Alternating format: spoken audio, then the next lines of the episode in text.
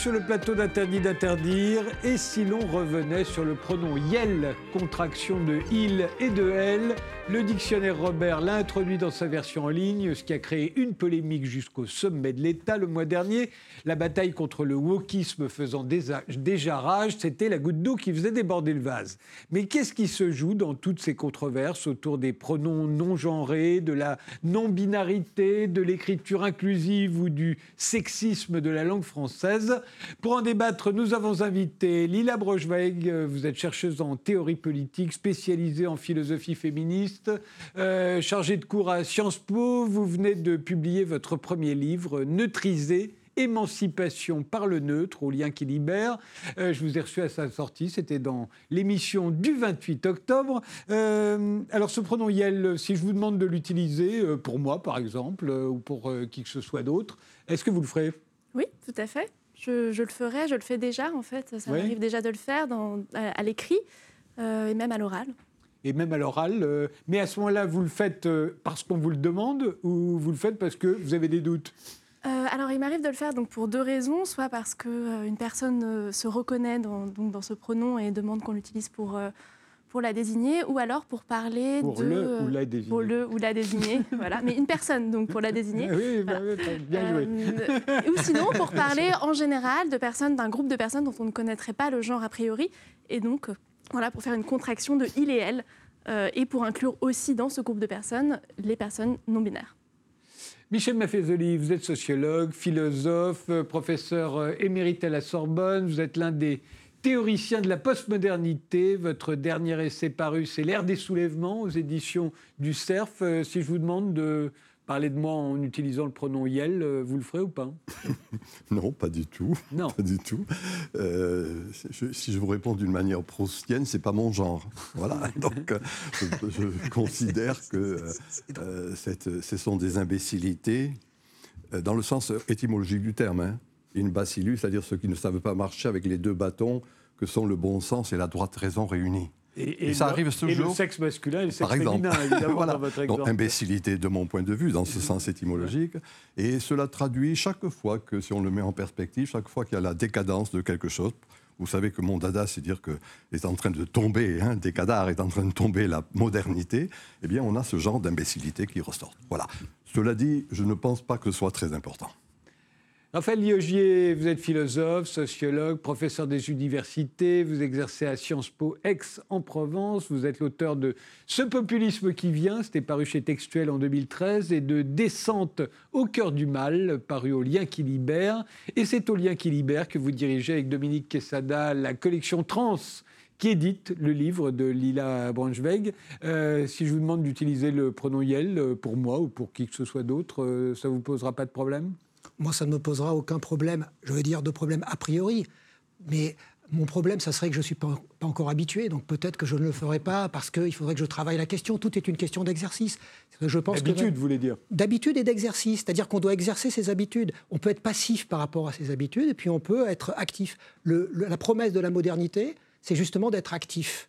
Donc moi, j'essaye d'être actif euh, et de modifier mes habitudes pour m'améliorer. Patrick Charodeau, vous êtes linguiste, professeur émérite à l'Université Paris 13. Vous êtes le fondateur du Centre d'analyse du discours. Votre dernier livre s'intitule La langue n'est pas sexiste. Euh, c'est paru au bord de l'eau. C'est une question qu'on abordera au cours de cette émission. Est-ce que la langue française est sexiste ou pas? Mais pour ce qui concerne le pronom Yel, euh, si je vous dis Patrick, euh, j'aimerais mieux qu'on dise Yel en ce qui me concerne et plus il. vous accepteriez? Ah ben, moi, ce serait contradictoire pour moi. Je ne peux pas utiliser Yel parce que, vous savez, l'emploi d'un mot vous identifie. Donc, il faudrait que je sois transgenre, en l'occurrence, pour utiliser Yel. D'autant plus que là, il y a quand même une contradiction parce que Yel, donc, qui reprend I et elle, n'efface pas, puisque les deux sont présents, sont co-présents. Donc, c'est le problème d'ailleurs que pose l'écriture inclusive. Est-ce que on soutient la binarité ou est-ce qu'au contraire, on essaie d'effacer les genres? Voilà, c'est une grande question qui va être posée. Et au-delà, d'ailleurs, je dirais, du genre, se pose la question de l'identité. Hein, parce que est-ce qu'on peut définir une identité quand on efface les éléments, les caractéristiques d'un individu? Voilà. Vous vouliez réagir euh, tout de suite? Moi, je veux bien réagir pour dire que justement, la, la vraie question, c'est pas d'effacer, c'est au contraire d'ajouter. C'est pas d'effacer, c'est d'ajouter au sens organique du terme. Une langue est vivante. Donc une langue, c'est un organisme. Plus elle se complexifie, plus elle est à la fois précise, du point de vue purement linguistique, précise, et en même temps, elle élargit le champ des significations. Et bien là, c'est un élargissement du champ des significations. C'est pour ça qu'on parle d'inclusion. Donc ça élargit le champ des significations et en même temps, c'est plus précis. Mais l'idée, c'est pas de faire de l'identitarisme en sens inverse et d'éliminer. C'est pas du tout ça. Ça, c'est ce que font justement ceux qui euh, essayent de, de, qui prétendent que l'enjeu, ça serait d'effacer. On parle de cancel culture, etc. Tout à fait à mauvais escient, justement pour pouvoir euh, cibler cela. Alors que c'est en fait un accroissement organique de la langue c'est vrai que jusqu'aux années 2000, on était soit un homme, soit une femme.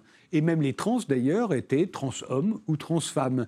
Euh, c'est au début des années 2000 qu'avec l'acronyme LGBT, s'est ajouté le Q, le Q de queer. Et j'ai l'impression que c'est à ce moment-là que tout à coup, euh, la non-binarité est devenue un genre à part entière. Euh, je me trompe, euh, Lila Bunch je, je, ne saurais pas dater exactement, parce que les formes de vie non-binaires existent depuis longtemps, même dans les marges. mais tout à coup, elles se sont, organisées. elles, ont, pris de, de l'importance, elles se sont organisées avec le terme queer qui donc vise à troubler cette binarité-là. Et donc à essayer de penser des, des formes de vie qui troublent cette binarité-là. Et, donc, euh, en quoi c'est un problème, ça? Pas problème bah, Que tout à coup, on se dise, bah, tiens, on va rajouter une lettre à LGBT, et, euh, et puis on va rajouter, pourquoi pas, un pronom. Euh. Mais c'est pas un problème. Quel est le problème? Je On est d'accord, c'est pas Je vous l'ai dit, moi, que je considère que c'est le signe d'une décadence, hein, c'est-à-dire, mhm. en, gros, ce que vient de dire Lioger est intéressant. Enfin, je suis tout à fait en désaccord avec lui, mais il est moderne. Mmh, et la modernité, c'est l'action, il a bien dit. Et ça, c'est le vieux fantasme des Lumières, hein, ce que j'appelle moi le syndrome de Protagoras. L'homme comme étant la mesure de toutes choses. On agit, hein, Descartes, l'homme maître et possesseur de la nature. Les Lumières, hein, qui fait qu'on va agir sur le monde en son entier, et sur soi en particulier. Et c'est logique, ça. Mais en même temps, quand quelque chose est décadent, eh bien, c'est les combats d'arrière-garde. Ils deviennent plus violents, plus euh, caricaturaux. Le combat d'arrière-garde, en l'occurrence, c'est ceux qui ne veulent pas entendre parler du pronom Yel ou c'est ceux qui veulent, voudraient le faire entrer dans le dictionnaire? Bien sûr, c'est eux. Ah, c'est le combat d'arrière-garde, hein, c'est-à-dire, tout simplement, euh, les lumières sont devenues clignotantes. Ils se rendent pas compte que c'est le retour de la tradition. C'est-à-dire, je lisais ce matin une page de, de Simone Veil, l'enracinement. Elle montrait comment, après les droits, il fallait revenir aux devoirs aux obligations. Et moi, je pense que c'est un peu ce qui est en jeu. C'est-à-dire, il y a encore ces arrière-gardes-là qui considèrent qu'il faut changer le monde, agir sur le monde, etc. Ça ne touche qu'une toute petite secte hein, des élites déphasées. Moi, je vois quand je vais dans mon village, ce genre de problème ne se pose pas. Alors voilà, il y a un décalage très fort qui existe chaque fois qu'il y a que ces élites restent sur des valeurs anciennes, les Lumières, se rendant pas compte que ces lumières sont devenues clignotantes. Et du coup, ben, ça clignote fort. Voilà, ça clignote, mais c'est pas dangereux. C'est pas un problème. Est-ce que ce serait pas plutôt l'inverse, justement, cette crispation-là de vouloir absolument forcer une personne à euh, adopter une identité femme ou homme quand, elle ne, quand, ça ne lui parle pas, par exemple? Est-ce que et ce n'est pas plutôt euh, voilà, un rapport à l'autre plus ouvert à l'altérité, plus doux, plus délicat, de juste écouter euh, l'identité de l'autre, écouter son positionnement et, l'accepter en fait. Et on peut être il et elle à la fois. Moi, j'ai écrit dans un de mes livres, j'en ai trop mmh. écrit de livres, mais enfin, dans un de mes livres, j'ai écrit que, dans le fond, la logique de l'identité était la logique moderne. Au bout d'un processus éducatif, je suis un homme ou une femme, de gauche ou de droite, ceci ou cela, etc. Et que, au contraire, ce qui était préalable à la modernité, prémoderne, ce qui sera pour moi euh, la postmodernité, c'est les identifications multiples. Et, et, pas ou, ou. Donc du coup, on peut être ceci et cela en même temps. Et moi, je connais des quantités d'attitudes, des quantités de personnes qui ne vont pas se reconnaître dans IL, mais qui vont être peut-être dans des moments différents, il ou elle. Très bien. Voilà. Pourquoi, pourquoi, nommer cela Pourquoi nommer cela au travers d'un acronyme de cet ordre? Voilà, moi je trouve que c'est pas utile, mais enfin, ça, c'est une attitude de vieux et réactionnaire que je donne. mais bon, Patrick Charonneau, réactionnaire. Il faut, revenir quand même, il faut revenir quand même un peu sur le fonctionnement du langage. Hein. D'ailleurs, euh, contrairement à ce que vous dites, à l'intérieur de l'écriture inclusive, il y a débat, effectivement, entre les transgenres qui veulent effacer la binarité et ceux qui, au contraire, veulent essayer systématiquement de faire alterner les, deux genres. Hein. Bon. Mais là, au départ, qu'est-ce qu'il y a au départ? C'est que euh, ça a été introduit dans un dictionnaire. Il faut d'abord savoir ce que c'est qu'un dictionnaire. Un dictionnaire, ce n'est pas une autorité, malgré ce qu'on dit dans les jeux télévisés. Un dictionnaire, ça enregistre. Hein. Ça n'édicte pas de règles. Les grammaires, au contraire, édictent des règles. Et, en enregistrant, ça peut enregistrer un mot tout simplement parce qu'il est utilisé. Même, même Avec une certaine récurrence, d'une part. Par exemple, ils ont introduit vaccinodrome, euh, distanciel, etc., ce qui est tout à fait justifié parce que c'est devenu très récurrent. La pandémie euh, oblige. Et que ne serait-ce que parce qu'on veut aller chercher euh, la définition, donc il faut bien la trouver dans le dictionnaire. Hein. Mais le problème de Yale, c'est que c'est un mot grammatical. Et quand les dictionnaires intègrent un mot grammatical, c'est toujours en se référant aux grammaires que je sache, il n'y a aucune grammaire qui a introduit Yel. Hein, ça, c'est un, premier point. Hein, bon. Et le deuxième point, c'est que bah, il faut savoir comment fonctionne le langage. Chacun est tout à fait libre d'inventer les mots qu'il veut. Ça, c'est évident. Le problème, c'est que est-ce que c'est un partage social ou pas? Donc, euh, d'une manière générale, on enregistre ce qui se dit et ce qui se dit de façon quand même assez récurrente et assez générale. Donc vous pouvez toujours avoir des dictionnaires spécialisés pour avoir un dictionnaire d'écriture inclusive, comme il y a des dictionnaires d'argot, comme il y a des dictionnaires techniques. Mais si vous êtes dans un dictionnaire de langue générale et dans une grammaire, eh ben, il faut se confirmer à ce qui est dans l'usage. Et que je sache, Yel, pour l'instant, n'est pas dans l'usage. Moi, moi, je voudrais dire une chose, c'est que, en n'étant pas justement linguiste, pas du tout euh, spécialiste, je dirais que ce qu'est une langue quand même à la base, c'est une tentative de nommer le réel. Vraiment de nommer le réel. Alors après, il y a des rapports sociaux et qui passent à travers la langue, c'est ce qu'a montré, montré, Chomsky et même euh, Pierre Bourdieu. Mais déjà, nommer le réel. Donc le réel s'est démultiplié, a évolué dans notre société. Donc, quand pour nommer le réel, il faut bien aussi de nouveaux mots. Ça, c'est le premier point. Le On va d'ailleurs mettre quelques définitions hein, au fur et à mesure. Euh, c'est pour ça, c'est pour ça que moi, je ne suis pas d'accord avec tout je suis d'accord avec ce qui est réellement inclusif, ce qui est organiquement inclusif, tel que je le définissais. Le deuxième point, c'est sur la question de la modernité. Qu'est-ce que c'est que la modernité? La modernité, c'est la multiplicité des modes d'existence dans un même espace protégé par le droit. Ça veut dire la modernité, à la base, moi je pense qu'il y a eu une bifurcation au XIXe siècle qui a renversé la modernité contre elle-même, qui a usurpé même son nom, que j'appelle l'industrialisme. Mais la modernité elle-même, c'est pas contre les traditions, c'est au contraire le moment, Heidegger l'avait bien vu, il dit c'est l'époque des conceptions du monde, c'est l'époque des traditions, de la multiplicité des traditions. C'est pour ça que c'est un droit qui devient un droit supérieur, qui ne valide plus l'une ou l'autre. Et donc, c'est cette idée de neutralité qui est déjà présente dans la modernité.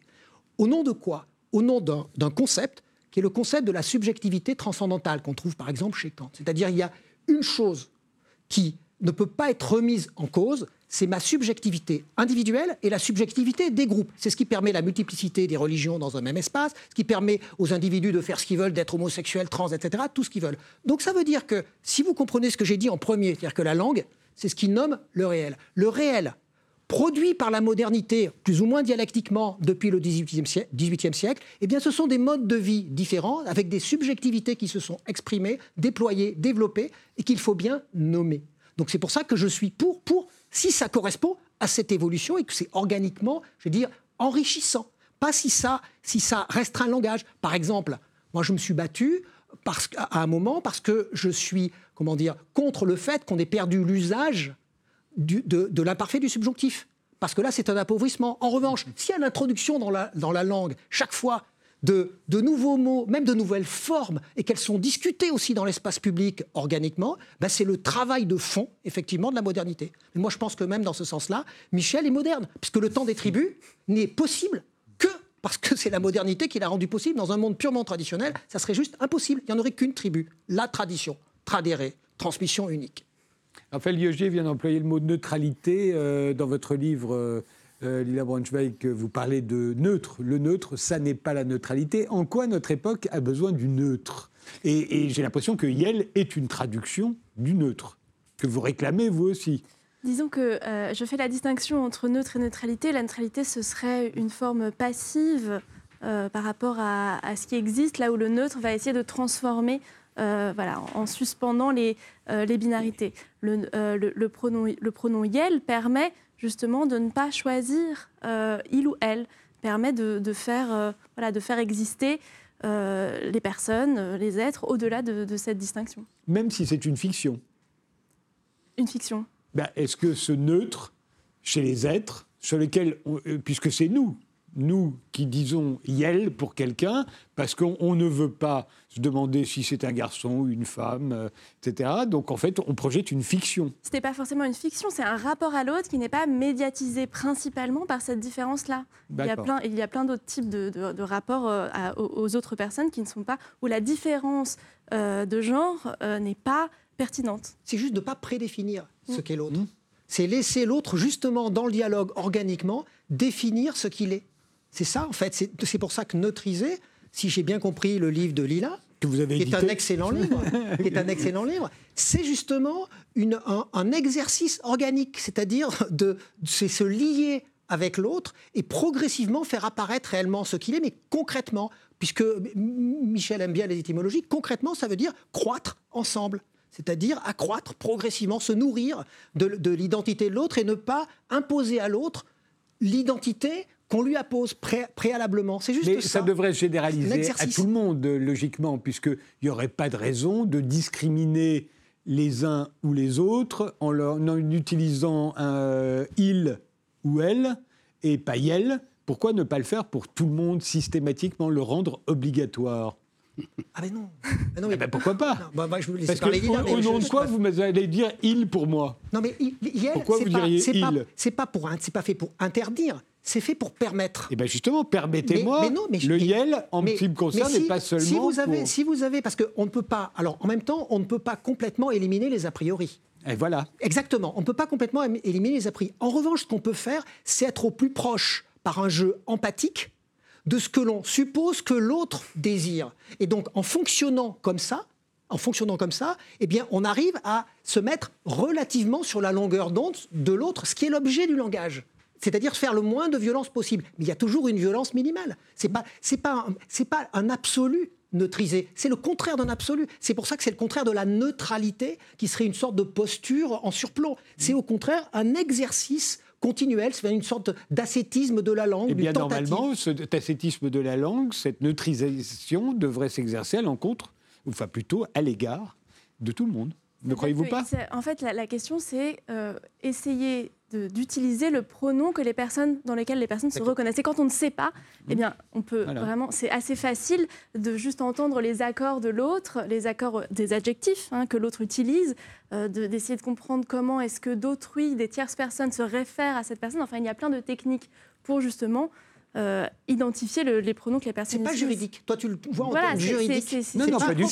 Je, dis que, je dis que les égards que vous manifestez auprès des gens doivent être auprès de tout le ah, monde. Mais auprès de tout le monde. Donc, euh, assez vite, votre pronom Yel sera obligatoire. Mais, si Il va remplacer les autres. C'est pour, ça que je disais que c'est très important d'envisager cette notion de subjectivité transcendantale, parce que, in fine, ce qui compte, c'est que l'autre, s'il se présente à l'évidence comme étant masculin, avec des signes de masculinité vraiment très visibles, dans mes préjugés, je vais me dire peut-être que c'est ce qu'il a envie que je lui dise, c'est il, donc j'emploie il. Mais mmh. si je, si je n'arrive pas à le déterminer a priori, j'emploie elle. Et si je me rends compte dans le cours de la conversation qu'il préfère autre chose, eh bien je glisse. Donc c'est le on voit bien qu'on est très très loin de, de, la linguistique, là, on est dans autre chose. Oui, oui. Non, mais il ne faut pas dire simplement la linguistique, il faut dire le phénomène de fonctionnement du langage. Hein dans lequel d'ailleurs il y a euh, ce qu'on appelle le processus de neutralisation. La neutralisation, ça existe euh, à tous les niveaux, au niveau phonétique, au niveau syntaxique, au niveau sémantique, et c'est ce qui a permis justement que euh, quand, on voit l'évolution du latin au français, par exemple, hein, vous savez que les cas latins, il y a un problème en français, parce que tous les cas latins, les terminaisons des cas latins, alors que dans les autres langues latines a été maintenue l'alternance O-A, en français, ça s'est affaibli en E. Et donc, d'un seul coup, vous avez tout un tas de mots qui n'ont pas de marque spécifique du genre. Élève, euh, universitaire, euh, journaliste, etc. Il y a tout un tas de mots. Ça marche avec ça des mots, ou une. Des mots épicènes, etc., comme on voudra. Et donc, ça, c'est un problème en français. C'est un véritable problème parce qu'il n'a pas de marque. Alors, la question, c'est euh, comment on va faire pour marquer le genre, justement? Eh bien, on a inventé des pronoms. D'abord, parce que les pronoms n'existaient pas. Enfin, on a utilisé hein, des marques qui existaient en latin. Enfin, par exemple, vous avez euh, euh, crédit, crédit, crédit, ama, ama, ama, ama. En français, c'est M, M, M. Comment je vais savoir que c'est j'aime ou tu aimes, etc. Donc, on a créé des pronoms. Et puis arrive le il.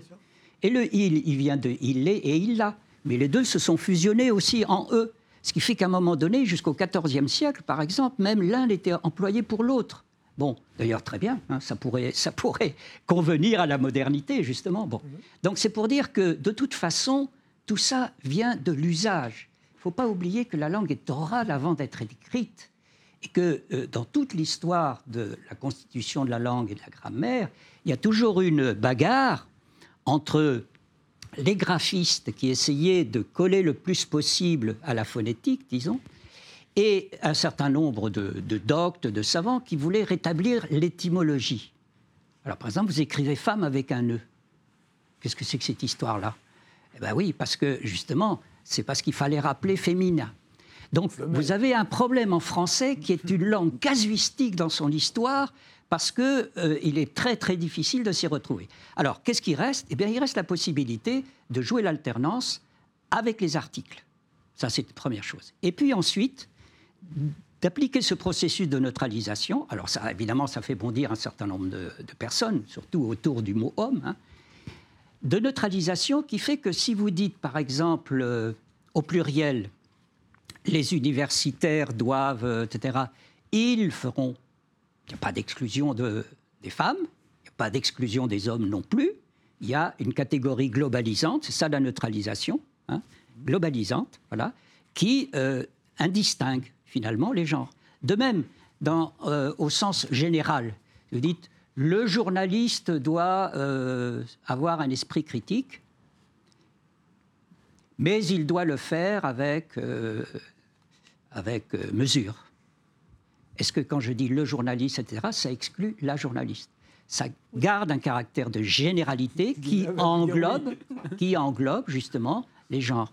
Et ça, ça vient d'un fait, c'est qu'on confond genre grammatical et genre sexué. Vous savez que même pour euh, les impersonnels, on a voulu, parce que d'abord, c'est étonnant que, Robert prenne Yel, hein, parce qu'il y en a tout un tas. Il y avait Al, il y avait Ul, il y avait Ol aussi, hein, comme ça. Mais est-ce que ça a un sens de dire euh, Yel évident? À l'évident, au lieu de il est évident. Le il, c'est un impersonnel total. Pas besoin. Le genre, là, n'est pas là présent. Donc ça prouve bien que ça, c'est un genre grammatical qui ne renvoie pas, comme vous dites, forcément au réel, qui fonctionne à l'intérieur de la langue et qui n'a pas besoin ici de distinction de genre. D'ailleurs, euh, si j'emploie Yel, en ce qui vous concerne tous les deux, je vais dire Yel est beau ou Yel est belle Ou Yel est boelle oui, tout ça, c'est un, problème euh, compliqué qui est la question de l'accord des adjectifs, ah oui. Euh, qui à l'oral est compliqué. Alors, il y, a différents types de pratiques. Il y a des personnes qui alternent le masculin et le féminin dans les, euh, dans les accords, dans les phrases. Et à l'écrit, il y a la, possibilité de mettre un point médian.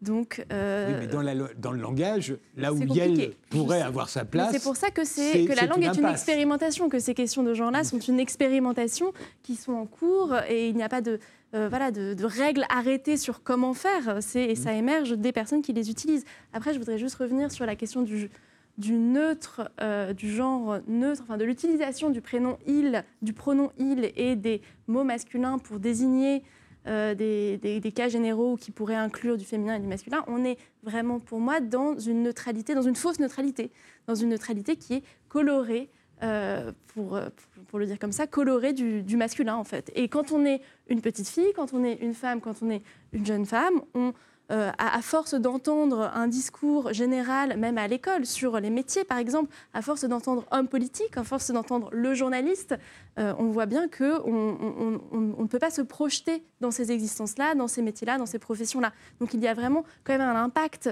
du langage sur les représentations et sur sa propre place dans la société. Il y a toujours si cette. Vous euh, aussi, si vous prenez, excusez-moi, là, par rapport à tous ces mots-là, euh, ce qu'on appelle les mots épicènes, bon, qui montrent bien la différence entre genre grammatical et genre sexué. Vous dites une personne et le personnage. Mais une personne, c'est du féminin. Genre grammatical, c'est du féminin grammatical. Le personnage, c'est du masculin grammatical. Mais dans les deux cas, il n'y a pas de, désignation de sexe. Mmh. Voilà. Donc, euh, une fois de plus, vous avez ce phénomène de neutralisation qui fonctionne. Alors, on peut ne, on peut ne pas l'accepter si on ne veut pas l'accepter.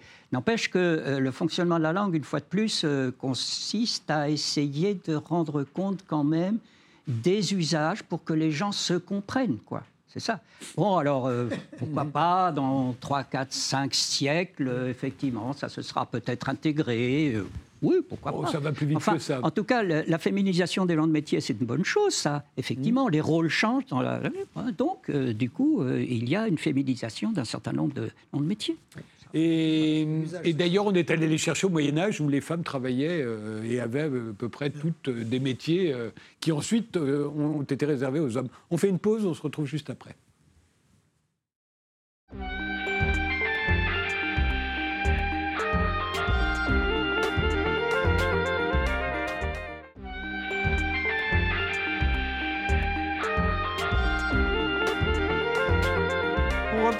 Ce débat euh, avec Lila Braunschweig euh, qui publie Neutriser au lien qui libère, avec euh, Michel Maffezoli, l'auteur de l'ère des bouleversements, des soulèvements, pardon, pas des bouleversements, mieux que ça.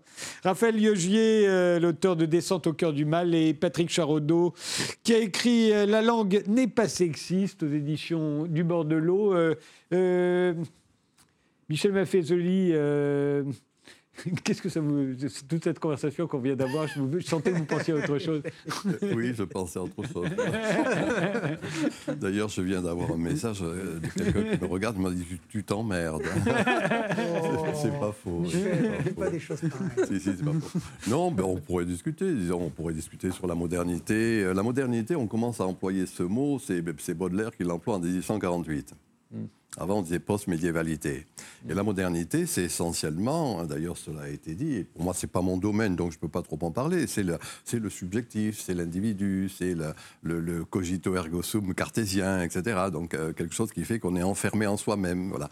Et de fait, c'est cet le subjectivisme, Heidegger, puisque Liogé a cité Heidegger, et c'est une grande critique de Descartes et du subjectivisme. Et donc, euh, je dirais que ce subjectivisme aboutit, de mon point de vue, à cette, le débat que l'on a aujourd'hui, hein, c'est-à-dire qui est pour moi un débat abstrait, hein, c'est-à-dire euh, une paranoïa. Euh, dans le sens étymologique du terme, hein, paranoïenne, c'est penser par en haut, hein, une paranoïa de quelques-uns, mais qui ne sont plus du tout en prise avec ce qu'est là. Je ne sais pas si c'est le réel ou la réalité sociale, c'est-à-dire que je ne vois pas très bien, encore une fois, comment euh, un tel enfin, ce, débat ou ce qui est promu au travers d'elle va concrètement euh, ah bah vous avez euh, tout ce qui est euh, ce qu'on appelle le gender fluide, le fait que on peut changer de genre, la non-binarité dont on parle constamment. Pourquoi être excusez-moi, assigné excusez-moi, cher ami, je vous ai dit tout à l'heure et je continue à le penser. Je ne suis pas, je considère que ça c'est quelque chose d'une certaine casse qui ne touche pas grand monde. Voilà, c'est tout. Et que pour moi, le réel, c'est encore une fois comment un langage permet d'être ensemble, de parler ensemble, de se comprendre, hein, dans le sens simple du terme. Et là, il n'y a rien de concret dans cette euh, il a fait une fausse étymologie, le brave Raphaël, tout à l'heure. Hein, cum et c'est croître avec. Voilà. Donc, euh, et c'est-à-dire, c'est le avec. Non, mais pas tout à fait. C'est avec les autres. Hein, ah c'est ça que ça veut dire. non, t'as dit, c'est euh, croître avec, avec les autres, etc. Et donc, en ce sens-là, il est des moments, c'est pas la première fois qu'on a une abstraction de cet ordre. Hein. Chaque fois qu'il y a fin d'une époque, il y a des périodes qui sont des périodes crépusculaires, c'est-à-dire qu'on on, ne fait que balbutier sur ce qui est en train de naître. Mais on reste fondamentalement sur des valeurs qui sont, de mon point de vue, dépassées. Et ce YEL, c'est typiquement une expression de ce subjectivisme que appelé le syndrome de Protagoras. Voilà, c'est tout ce que je veux dire. Donc, vous voyez ce que je veux dire? Je vois, je vois très bien, mais est-ce qu'on ne pourrait pas dire par la même occasion que non, ce qui est justement typique de notre époque, c'est qu'aujourd'hui, on peut être effectivement euh, un être avec un sexe, euh, en érection même, et des seins. on, peut, on a des hommes euh, aujourd'hui, en tout cas des hommes selon l'état civil, qui accouchent. de même qu'on a des femmes selon l'état civil. Il y a une période qui me fascine, c'est ce qu'on appelait à l'époque, quand on n'avait pas peur des mots, l'andécadence romaine. Maintenant, on dit l'Antiquité tardive. Mais enfin bon, dans la décadence romaine, eh bien, on avait exactement des positions qui pourraient ressembler à ce que vous venez d'indiquer. Hein. C'est-à-dire que les femmes avaient joué un rôle qui n'était pas négligeable dans la République ou dans l'Empire. Hein.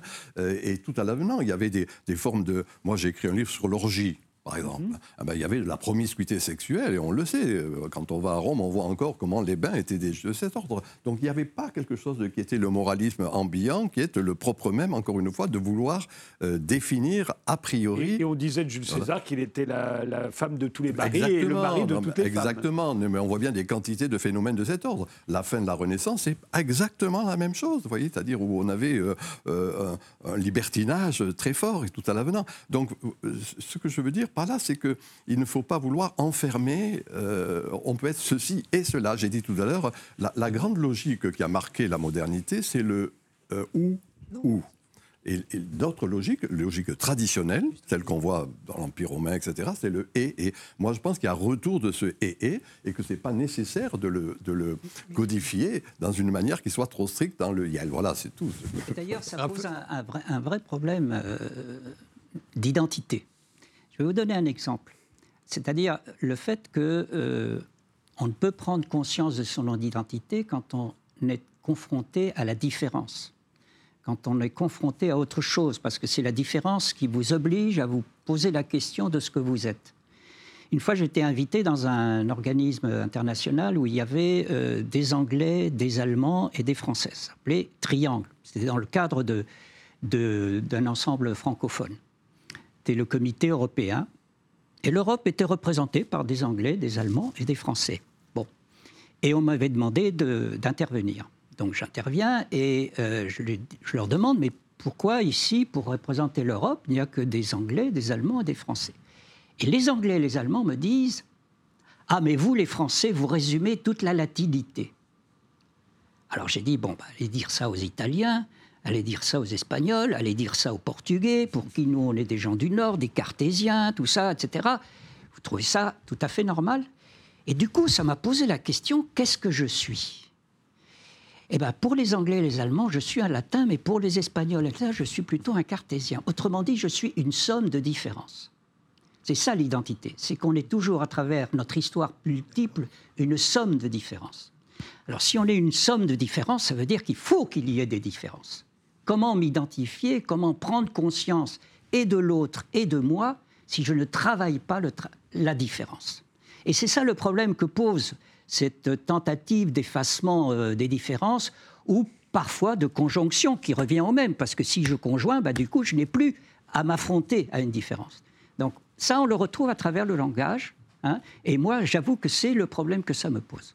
Quand vous voulez euh, effacer euh, la binarité, ou du moins la neutriser, euh, ok, on a compris, ça peut donner un pronom comme Yel, euh, ça peut donner euh, aussi le, l'effacement du sexe sur la carte d'identité, par exemple. Oui, par exemple. Est-ce que ça peut aller jusqu'à des toilettes qui seraient neutres, ou en plus des, de toilettes, ou est-ce qu'on se retrouve tous dans les mêmes toilettes? Non, tous dans les, dans les mêmes toilettes. Pourquoi, pourquoi ajouter une catégorie nécessairement? En fait, moi, ce qui m'a intéressé avec ce débat, c'est enfin, et, surtout la réaction épidermique qu'il a créée euh, dans, l'espace public, c'est euh, pour moi un symptôme de notre addiction en fait à la, binarité, de notre addiction à un système de représentation du monde et d'organisation du monde où les êtres sont nécessairement des hommes ou des femmes. Et, il, ne s'agit pas seulement de dire les êtres ont nécessairement des organes sexuels masculins ou féminins, mais surtout d'avoir en plus de ça eh bien, des manières de s'habiller, des manières de parler, des occupations spécifiques, des modes d'être. Et, euh, donc, voilà. et donc, pour moi, le, YEL vient troubler cette, représentation duale du monde. Enfin, euh, moi, moi, je crois que là, on, si on a du mal à se comprendre, c'est parce que quelque part, on ne parle pas le même langage, même si c'est le thème de la de la de, de, de l'émission. C'est que euh, quand on parle, enfin, la modernité. Bah, il y a plusieurs définitions. Moi, je crois que la modernité, comme je dis, c'est la multiplicité des modes d'existence, justement, qui a pour objet de surmonter les binarités. Et donc, aujourd'hui, on finit par surmonter les binarités. Qu'est-ce que ça veut dire? Ça veut dire que ce n'est pas remettre en cause la différence, c'est adjoindre des différences supplémentaires, justement. C'est chaque fois adjoindre des différences supplémentaires. La, véritable abstraction, la véritable abstraction, c'est l'identité arrêtée. C'est-à-dire de dire, bon, il y a une identité, mais une identité qui est construite qui est euh, régulé, qui est a priori défini par l'État ou par des groupes, des groupes qui seraient dominants, qui soient bourgeois ou autres. Je ne veux pas employer des gros mots. C'est ça l'abstraction et c'est ça la domination. La modernité, sa promesse, c'est de surmonter cela en acceptant progressivement quand je dis subjectivité transcendantale, c'est pas seulement l'individu au sens le plus restrictif et égoïste du terme. On pourrait dire que ça, c'est une pathologie de la modernité, moi que j'appelle l'industrialisme, la marketisation, etc. Ce sera même l'objet de mon prochain livre, ce, ce truc-là, cette espèce de bifurcation. Mais c'est arriver progressivement, organiquement, à faire exister cette subjectivité aussi des groupes. Moi, je pense que Michel, peut-être sans le savoir, il est profondément moderne parce que le temps des tribus, c'est quoi? Le temps des tribus, c'est le temps de la multiplicité des subjectivités qui, s'agglomèrent ensemble et qui ont possibilité, la possibilité même d'exister parce qu'il existe cette promesse moderne et cette tolérance moderne. Maintenant, sur la question de la décadence, la décadence de l'Empire romain, il y a une multitude d'hypothèses. Moi, il y a une des hypothèses qui, m'intéresse. Une des hypothèses, c'est que l'Empire romain n'est pas mort effectivement parce qu'il y aurait une décadence euh, avec des, visions orgiaques et pudibondes, euh, anachroniques des projections actuelles, bien au contraire. C'est la multiplicité qui a permis à l'Empire romain ce qui lui a donné sa puissance, c'est-à-dire l'octroi du droit de cité hors de l'identité propre de ceux qui étaient nés à Rome. On sait qu'il y a des rois, des, des, des empereurs qui étaient issus d'Espagne et ailleurs. Et, et en fait, l'Empire, à un moment donné, a eu, je sais que vous avez reçu Éric Zemmour, a eu ces Éric Zemmour. C'est-à-dire des gens qui, à un moment donné, se sont, ont dit euh, euh, ce qui compte, c'est la romanité, rien ne va plus, on s'est trop étendu, il y a de tous les côtés des, euh, des, groupes qui ne sont pas vraiment romains, ce pas des vrais romains, et qui, ont dit c'est la décadence, mais ils étaient eux-mêmes, en fait, le symptôme de la décadence qu'ils dénonçaient. Et ce qui s'est passé, c'est que ce sont des révoltes ce sont des révoltes de légions romaines, essentiellement constituées d'étrangers qui désiraient être romains parce que c'était le seul endroit dans le monde connu, ce qu'on appelle le monde connu, où on pouvait euh, espérer une ascension sociale sans a priori ou avec au moins moins d'a priori identitaire. Cette machine-là s'étant arrêtée parce qu'il y avait des identitaristes à Rome, et eh ben c'est les légions romaines elles-mêmes qui se sont révoltées contre l'Empire. Donc ça veut dire que la décadence, il y a une question d'identité dans la décadence, c'est quand justement une société trop complexée comme la nôtre a peur, ce que disait Lina, a peur de débats sur euh, l'évolution de la langue pour nommer des réalités qui sont des réalités qui, ont, qui sont, moi je le répète, tout à fait concrètes. Michel Maffezoli. Qu'est-ce que vous voulez que je dise ah non, tu vas dire que Chaque fois que je parle, tu t'ennuies. pas du tout. ça me fait réfléchir. Je suis certain que pas... Non, moi, je suis, à titre personnel, moi, je suis un moderne, tu as raison. Hein. je suis un, vieux rationaliste, je suis producteur et reproducteur. Voilà. Ce que je décris, ce ne sont pas mes convictions. Hein. J'ai toujours dit que tous mes livres, c'était le contraire de ce que j'étais à titre personnel. Voilà. Hein, donc, euh, euh, moi, mon analyse de la postmodernité, ça, je ne me reconnais pas dans ce qui est en train de naître. Hein, J'ai bien dit, je suis en, effet euh, ce que je viens de dire. Non, moi, ce que, ce que m'inspire, ce que l'on est en train de dire, si je le dis d'une manière un peu logique, c'est que, alors pour moi, c'est la décadence, mais pas historiquement dans le sens simple du terme, hein, est en train de tomber l'individualisme moderne qui reposait sur la dialectique, thèse, antithèse, synthèse. C'est-à-dire qu'on va dépasser le contraire en synthèse. Et donc l'individu, alors je vais vous donner la, formule de Descartes. On, se dit toujours la première, on ne dit pas la fin. Cogito ergo sum in arcem meum. Je pense donc je suis dans la forteresse de mon esprit. Et cela aboutit, bien évidemment, à cette espèce de, truc figé qui va être cette, poussé à la caricature de cette subjectivisme qui est le Yel. Mmh. Moi, j'ai proposé, dans le temps des tribus, le premier chapitre, le glissement de l'individu à la personne. La personne j'ose plus le dire maintenant, puisque tout le monde porte des masques, enfin des muselières, mais la personne, c'est le masque, d'une certaine manière. Et c'est la, belle idée rimbalienne, je est un autre. C'est-à-dire, en termes de logique, c'est une logique dite contradictorielle. Une logique contradictorielle, Nicolas Decuse, c'est-à-dire quand le contraire ne se dépasse pas en synthèse. Et la coincidentia oppositorum, hein, l'altérité qui est vécue en tant que telle, je disais tout à l'heure, et, et. Et pour moi, c'est ce glissement de l'individu à la personne plurielle, le jeu est un autre, qui me paraît être la, marque de ce qui va se dessiner. Non pas le jeu, mais le nous, en gros. Nous en soi et nous dans la communauté, le tribu, etc. Et c'est ce que refuse, à bien des égards, ce que j'appelais l'imbécilité du Yel. C'est-à-dire qu'ils veulent être figés, rester encore une fois sur un individu qui est euh, ceci et cela. Donc, vous voyez, ce que je de dire, moi, c'est revenir à la tradition, tradar, et en effet, transmettre ce qui a été donné par le, le genre, c'est-à-dire Lucrèce, natura rerum, la nature des choses, qui fait qu'il y a euh, un homme, une femme, il y a ceci, il y a cela. On peut être successivement, j'ai bien dit tout à l'heure, hein, hommes et femmes, etc. Et chacun d'entre nous peut l'être. On a des quantités d'expérience en ce sens. Mais il n'en reste pas moins que, euh, voilà, pour moi, il y a un glissement de cet ordre qui est en train de s'opérer. Voilà, logique habituelle hegelienne, à une logique contradictorielle. Moi, je suis un tenant épistémologique de la logique contradictorielle. J'ai dit Nicolas de Cus, hein, c'est-à-dire la coïncidence des choses opposées. Ça tient ensemble et pourtant, c'est différent. Moi, la question que j'ai envie de vous poser, c'est au, fond, est-ce que tout ça euh, concerne même les gens que vous pensez que ça concerne? Euh, À savoir, je le disais tout à l'heure, euh, les trans veulent être des femmes ou des hommes. Euh, ils veulent changer de sexe, mais pour devenir des femmes ou des hommes. Aucun trans n'a envie, enfin à ma connaissance, je me trompe peut-être, aucun trans n'a envie d'être neutre. Il a envie d'être un homme ou une femme, selon ses goûts. Après, il va être homosexuel, hétérosexuel, bisexuel, tout est possible. Je, pense qu'il faudrait déjà s'abstenir de projeter sur des gens qu'on ne connaît pas euh, des désirs de fixité, des désirs de transformation totale du monde. Enfin voilà, on ne connaît pas ces gens, on n'en a pas sur le plateau. Non, mais euh, j'en connais plein, je vous dire. Non, mais voilà, donc des, et des personnes. Euh, donc la question n'est pas de neutraliser les identités. Encore une fois, ce n'est pas d'effacer les différences. En tout cas, ma perspective sur le neutre, c'est plutôt de suspendre et de, réduire toutes les, pratiques sociales, toutes les occurrences qui nous placent systématiquement et qui nous demandent, en fait, de l'extérieur, d'être ou un homme ou une femme, mmh. pour laisser s'exprimer justement le et, et, ou le ou, ou, mmh. et féminin et masculin. On pourrait par exemple penser euh, aux, vestiaires, enfin aux, manières de s'habiller. Il ne s'agit pas de demander à tout le monde de s'habiller pareil. Il s'agit de laisser plus de possibilités pour les femmes de porter des vêtements d'hommes, ce qui leur est déjà plus, plus, hein. euh, plus euh, possible, mais aussi pour les hommes de, porter des vêtements de femmes. Vous savez, les, hommes s'habillent en hommes que depuis le XIIIe siècle. Avant, on s'habillait en femmes. non, mais c'est vrai. Tout le monde avait des longues tuniques. Euh, et ça a été une vraie conquête d'avoir le droit de nous habiller comme on avait envie. Ça n'a pas été facile. Hein.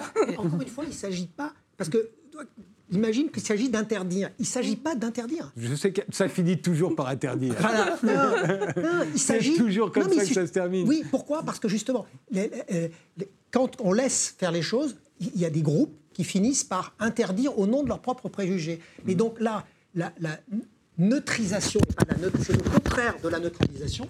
La neutrisation, c'est le contraire de la neutralisation parce que elle consiste. Bien parce que je vais l'accrocher, je gratter. Euh, parce que là, ça doit faire crash, crash, crash. Elle consiste, elle consiste à, comment dire Je suis complètement. Dommage. Vous l'accrochez bien. Je l'accroche bien. Allez, vous le touchez plus. La, la, la neutrisation, justement, c'est très différent de la neutralisation. C'est l'objet vraiment du livre. C'est que la neutralisation, c'est au nom de mes a priori, je neutralise l'autre, sa subjectivité qui n'est pas seulement. Moi, je ne suis pas pro-cartésien. Je pense que la modernité va au-delà des cartes. Descartes, c'était la proto-modernité qui s'est déployée ensuite, y compris sur les émotions. Là, c'est pour ça que j'emploie le mot de subjectivité. C'est l'ensemble de la subjectivité avec le mental, avec la raison, et puis avec les émotions, avec tout ce que l'on veut. Comment on se définit, comment on souhaite se définir. La neutrisation, si j'ai compris ce que dit Lila, la neutrisation, c'est chaque fois faire un effort pour qu'une norme a priori ne s'impose pas. Donc c'est pour permettre hmm. La, chose. Donc c'est pas ah ben maintenant on va plus pouvoir euh, s'habiller comme ça, euh, tout le monde on va devoir employer Yel pour tout le monde. Non, on va continuer à parler employer il. C'est donc un enrichissement. au contraire de ce que dit euh, Lila, je connais beaucoup de, de trans femmes euh, elles veulent qu'on leur dise elles. Tant mieux. et je connais aussi beaucoup de trans hommes et ils veulent qu'on leur dise fantastique. ils. Eh ben, fantastique. Personne ne veut qu'on lui dise bah, elles. Personne. Vous avez dit au début qu'il y avait bien des personnes qui, euh, c'est de là d'ailleurs que vient le prénom, qui l'utilisent pour elles-mêmes. Donc il en existe, moi j'en connais, des personnes qui veulent, qui veulent qu'on utilise elles. Donc, euh. Et on en revient à ta première question. Si tu veux qu'on t'appelle comme ça, est-ce qu'on le fait? Oui. Si hmm. tu ne veux pas, non, que tu sois trans ou pas. Hmm. Mais euh, de toute façon, bon, la neutrisation, la neutrisation, je ne comprends pas bien. Hein, mais euh, la neutralisation, en revanche, c'est quand même la neutralisation qui permet, par exemple, le mariage pour tous. Hein. C'est-à-dire qu'à un moment donné, on met entre parenthèses, si vous voulez, des différences, puis on crée une catégorie globale. Bon, c'est euh, la neutralisation qui permet, par exemple, l'égalité salariale. C'est-à-dire qu'à un moment donné, on ne s'occupe plus de savoir si c'est homme ou femme, mais s'il y a compétence d'un individu pour faire un tel travail. Et dans le domaine de la langue, ça, fonctionne de la même façon. C'est qu'à un moment donné, on ne tient pas compte d'une différence et on l'englobe dans une catégorie supérieure. Alors cela dit, qu'il y ait la possibilité nouvelle de d'identifier les gens, de les nommer, pourquoi pas? Moi, ça, m'est égal. Les, choses, elles viendront comme elles viendront. Hein Même si on veut absolument dire euh, le, droit humain au lieu de droit, les droits de l'homme, ça pose un problème, hein, parce qu'on ne dit pas la même chose en disant les droits humains et les droits de l'homme. Enfin, bon, si ça s'impose, ça finit par. Fidel Castro lui disait les droits de l'humanité. Bah oui, par exemple. de ne pas rentrer dans la logique. Mais on ne dit pas la même chose. Hein, on, dit peut pas dire les droits subjectifs. C'est vraiment la définition de base des, droits de l'homme. Oui, mais on ne dit pas la même chose hein, quand on dit les droits humains et, les, droits de l'homme. Enfin bon, si ça finit par euh, s'imposer, pourquoi pas après tout, il y a toujours des phénomènes de mixité, il y a des phénomènes de créolisation, il y a des phénomènes de, de, rencontres, de mélange, etc. Bon, bah, écoutez, si ça se fait, ça se fait. Simplement, ce que je constate par rapport au langage, c'est que ça ne peut pas être. On n'est pas en 1984. Hein, c'est pas. Euh, c'est pas on ne peut pas obliger à, à, parler d'une certaine façon, hein, comme en 1984. Pour l'instant, ce que l'on peut dire, pour tout ce qui concerne l'écriture inclusive, c'est que tant que l'édition, les médias et l'administration n'emploient pas ces nouvelles formes, ça ne va pas se généraliser. C'est tout. Maintenant, dans les rapports interpersonnels, on peut toujours euh, essayer d'introduire quelque chose, et puis on verra bien comment l'autre réagit. Oui, pourquoi pas. Mais il faut faut quand même pas confondre ce qui est de l'ordre d'un phénomène de socialisation à travers le langage qui permet que l'on minimalement on essaye de se comprendre. Je sais bien qu'on ne se comprend jamais exactement, mais enfin qu'on essaye de se comprendre et que on n'en rajoute pas hein, du côté de ce qui peut faire un peu obstacle à la compréhension de l'autre. Bon, écoutez, dans un siècle ou deux, je ne serai pas là, mais enfin, si elle s'impose, bah, pourquoi pas. Mais euh, dans votre raisonnement, euh, Michel Mefezoli, normalement, euh, la modernité étant triomphante, euh, parce que la modernité ne sait pas qu'en réalité elle est condamnée et que la postmodernité l'a déjà remplacée, normalement tout le monde devrait se précipiter sur Yel. Or, ça n'est pas du tout le cas. Moi, j'ai fait une distinction entre le pouvoir et la puissance, entre ce qui est l'institution et ce qui est instituant. Alors, euh, la modernité, elle est l'institution. Hein, c'est les élites au pouvoir, ceux qui ont le pouvoir de dire et de faire. Journalistes, experts, euh, ou soi-disant experts, le ministre politiques. De, le ministre de l'Éducation nationale. Ceux qui ont le pouvoir de dire et de faire. et à, certains moments, c'est pas la première fois, moi j'aime bien mettre en perspective, à certains moments, il y a un décalage entre l'institué et l'instituant, entre le pouvoir et la puissance. Moi, m'intéresse la puissance. Le pouvoir ne m'a jamais intéressé. Je considère très Nietzschéen, ça. Hein. oui, je suis Nietzschéen, bien sûr. Mais c'est l'instituant. Et disons, c'est la sagesse populaire qui m'intéresse fondamentalement. Et cette sagesse populaire qui va se cristalliser, un peu comme Goethe, euh, comme euh, Stendhal parlait de la cristallisation. Il y a une Homère, et puis il y a le cristal qui se crée. Mais l'Homère, c'est la sagesse populaire. Pour moi, je suis un, type, je suis un fils du, du, peuple et je suis attentif. Tout ce que j'ai écrit vient du peuple. Moi. Un point, c'est tout. Je ne fais que cristalliser. Or, il se trouve que cette puissance ne va pas se reconnaître dans ces jeux de langage.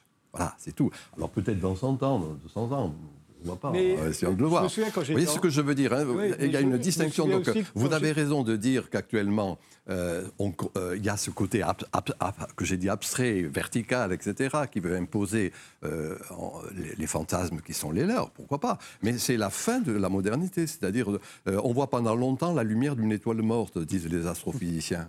Hein, et de fait, cette étoile les lumières, le XVIIIe siècle, s'est éteinte. J'ai dit tout à l'heure, maintenant, il n'y a que des trucs un peu clignotants. Mais il n'en reste pas moins que nous, qui avons le pouvoir de dire et de faire, on reste sur cette belle idée des lumières. Et pour moi, ce qui est en jeu dans le débat d'aujourd'hui, eh bien, c'est ce décalage qui existe, encore une fois, entre ce pouvoir qui impose des mots et la puissance qui ne se reconnaît pas dans ces mots. Voilà, moi, j'ai pas peur. Je me souviens qu'on disait la même chose. Je me disais, on disait la même chose quand j'étais petit des mots anglais. Et on disait, bon, il y a une Ah, scission, ouais. les élites utilisent des mots anglais, le peuple ne les utilisera jamais. Il y avait une grande différence entre ceux qui allaient au cinéma voir Ouais. des films avec des sous-titres et ceux qui allaient voir des films doublés. Aujourd'hui, il n'y a plus de films doublés. Aujourd'hui, tout le monde parle une sorte de sabir franco-anglais euh, qu'on n'aurait jamais cru capable d'envahir à ce point, y compris votre village. Ouais, Euh, village, on est devenu des, des colonisés sans même s'en apercevoir. De là à ce que dans 5 ans ou 10 ans, tout le monde dise Yel, il n'y a qu'un pas. Oui, je sais que c'est ce que vous essayez de dire depuis tout à l'heure. Moi, je, je considère qu'il y a à bien des égards retour de la tradition actuellement. Voilà. Et en fait, ce qui m'intéresse, c'est que moi, moi aussi, les puissances m'intéressent beaucoup, les, les, les les singularités, les manières dont. euh, mais, mais ce que vous faites, c'est que j'ai l'impression que vous avez une vision du peuple qui est unique, enfin, qui est une vision du peuple comme une, un- un- uniquement composée d'hommes et de femmes. Or, ces pratiques de Yale, elles émergent non pas de l'université, non pas euh, d'une élite politique, elles émergent de, voilà, de personnes, de communautés qui se mobilisent en fait et qui font partie du peuple. Et en fait, la, question du, peuple, euh, avec ce gros, ce gros mot, en fait, il est composé de multiplicité, de multiplicité d'identités et de groupes, et, qu'il faut aussi reconnaître. Et que cette idée d'imposer une vision unique et homogène euh, des, identités me semble aussi être une forme d'institution et d'imposition. Très vite. Juste très vite, juste, euh, le- le- le- je dis le mot de Lucrèce, tout à- le titre de Lucrèce, cette sagesse populaire repose sur l'ordre des choses. Un ordre des choses qui peut toujours être transgressé et qui est régulièrement transgressé, mais sans que cela se pose en loi. Mais ce n'est pas le pouvoir instituant, l'ordre des choses, justement. c'est- Ça vient contrer le pouvoir instituant. Non, moi, un tout- tout parce que j'ai dit tout à l'heure, et on a eu que, que- que la langue servait à nommer les choses. En fait, il y a deux processus. Il y a le processus qui sert à nommer le réel, effectivement, pour communiquer, comme vous l'avez dit, pour qu'on s'entende plus ou moins. Et puis, la langue, en fait, elle sert aussi à classer non seulement les choses, les choses et les personnes et les groupes. Et donc, cette fonction classante, c'est quand même une fonction qui, au maximum, peut devenir discriminatoire. C'est une fonction euh, éminemment politique. Et donc, c'est vrai que lorsque euh, on, travaille à l'écriture inclusive, à la fois, on est, comment dire, on, capte ce qui monte de la multiplicité des, positions qui existent dans la société, au-delà de la simple binarité, mais en même temps, oui, on a aussi un- un désir d'avoir une action qui est une action politique, en l'occurrence, c'est une action politique d'inclusion et d'ouverture. Dernier mot. Oui, mais alors là, c'est- vraiment, euh, effectivement, ce qui va se jouer sur le rapport de force. Vous savez comment se sont construits les, les dialectes, par exemple Euh, Dans la conjonction de ces deux forces, une force centripète et une force centrifuge. La force de clocher, comme disent les, dialect- euh, les dialectologues, hein, c'est-à-dire que le groupe se replie sur lui-même, hein, donc il maintient hein, ses, ses propres emplois, etc. Et puis la force d'intercourse, qui est le moment où on s'ouvre au contact de l'autre.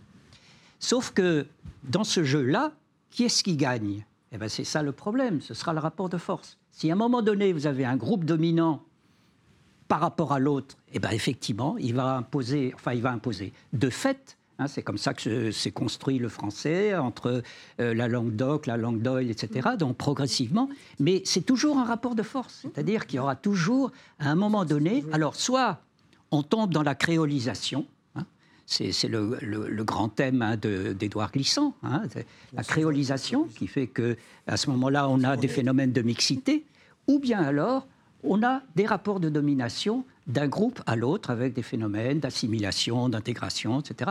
Donc on verra bien. Pour l'instant, ce n'est pas le cas, mais si un jour ça devient dominant, eh ben voilà, tout le monde parlera en yel. Merci tous les quatre d'avoir participé à ce débat. Merci de nous avoir suivis et rendez-vous au prochain numéro.